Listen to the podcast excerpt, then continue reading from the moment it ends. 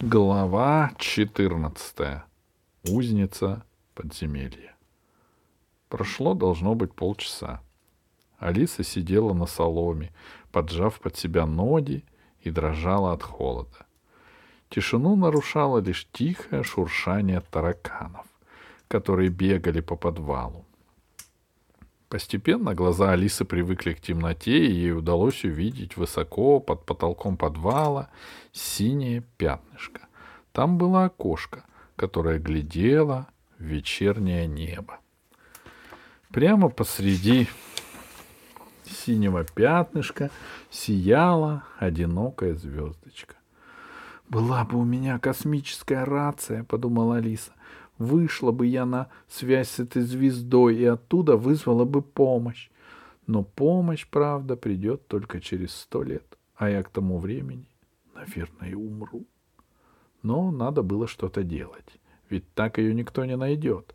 Она встала и, поборов, от, поборов отвращение к тараканам и мокрицам, которых всегда недолюбл, недолюбливала, хоть и знала, что они не кусаются, подошла к стене. Стена была влажная и холодная. Алиса постучала по стене костяшками пальцев. Но стука не получилось. Стена была очень толстой. Алиса подняла голову. Синий квадратик со звездой посредине был высоко и далеко, никак не доберешься. «Эй!» — крикнула Алиса, стараясь сделать так, чтобы ее крик попал прямо в квадратик окна. «Есть там кто-нибудь?» Никто не откликнулся. Интересно, куда выходит это окошко? Может быть, ко рву? Тогда, если громко кричать, услышит медведь. Наверное, он уже беспокоится, если не заснул. Алиса обошла всю камеру, щупая руками стены. Но стены были каменными, нигде ни трещины, ни дырки. Решетка тоже оказалась крепкой. Алиса нащупала кучу соломы и села на нее. Холод был такой, что зубы сами стучали, не унять. А дома отец сейчас пьет чай. Ужинает. Нет, вернее всего, он не ужинает, а звонит по всем видеофонам, разыскивая Алису по всему городу.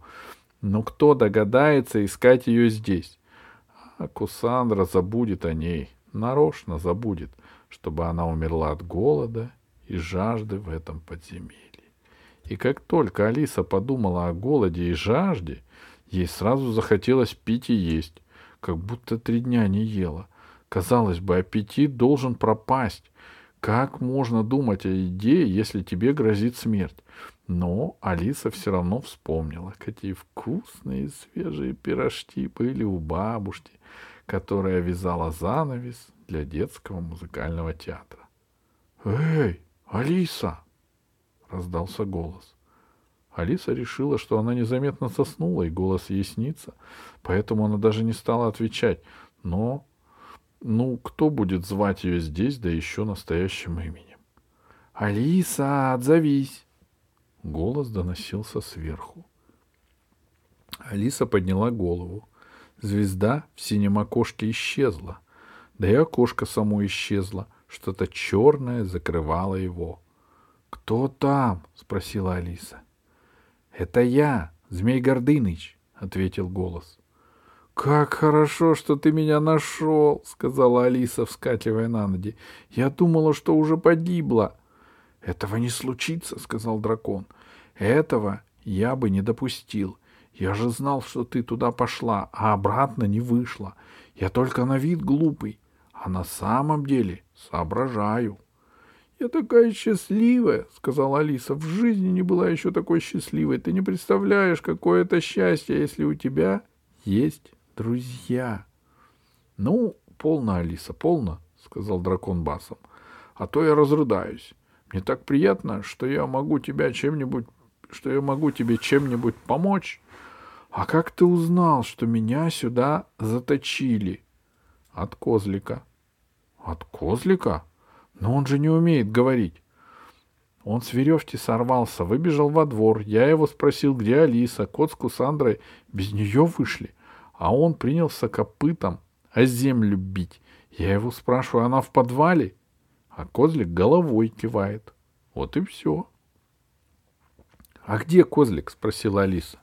Его кот поймал и в замок утащил. — Вынь меня отсюда, — сказала Алиса. — Ты не представляешь, как я замерзла. — Вынуть тебя я не смогу. Окошко здесь слишком маленькое, даже голова не влезет. Но я веревку принес. Ты сможешь по веревке вылезти? — Ну, если другого пути нет, — сказала Алиса. — Значит, надо вылезать, правда? — Умница! Как здорово рассуждаешь! — обрадовался дракон. — Сейчас кину тебе веревку. Хорошая веревка, крепкая. На секунду темный силуэт исчез, а в окошке снова загорелась яркая звезда, потому что потом что-то зашуршало и мягко ударилось о пол рядом с Алисой. Алиса нащупала конец веревки. Она протянула ее к себе. — Ты готова? — спросил дракон. — Готова. Тогда держись. Веревка поползла вверх, и Алиса обхватила ее руками и ногами, отталкиваясь коленками от стены. Было так темно, что Алиса скоро потеряла счет времени и высоте. Ей казалось, что она давно, давным-давно ползет куда-то вверх, к самому небу. Руки болели от напряжения, веревка резала ладони. «Теперь держись!» — сказал дракон. «Когда-то мне приходилось ловить рыбу удочкой для развлечения. И скажу тебе, самый рискованный момент, когда ты вытащил рыбу из воды. Не усмотрел? Сорвется. — Ну и сравнение у тебя, — сказала Алиса. — Все из жизненного опыта, — сказал дракон. — Держись, цель близка. Алиса сама почувствовала, как ей в лицо повеяло теплым воздухом из окна. Змей Гордыныч тянул ее через край окна наружу. И Алиса отпустила одну руку, чтобы ухватиться за стену. Но чуть не сорвалась. Ноги устали держаться за веревку, а одной рукой был одной руки было мало. Хорошо еще, что дракон успел ухватить ее за протянутую вперед руку и рывком вытащить наружу. «Ой, больно!» — сказала Алиса. «Я вся камни ободралась». «Видишь, как я точно сравнил тебя с рыбой», — сказал дракон. «Ты тоже чуть не сорвалась. А теперь говори шепотом. Нас могут услышать».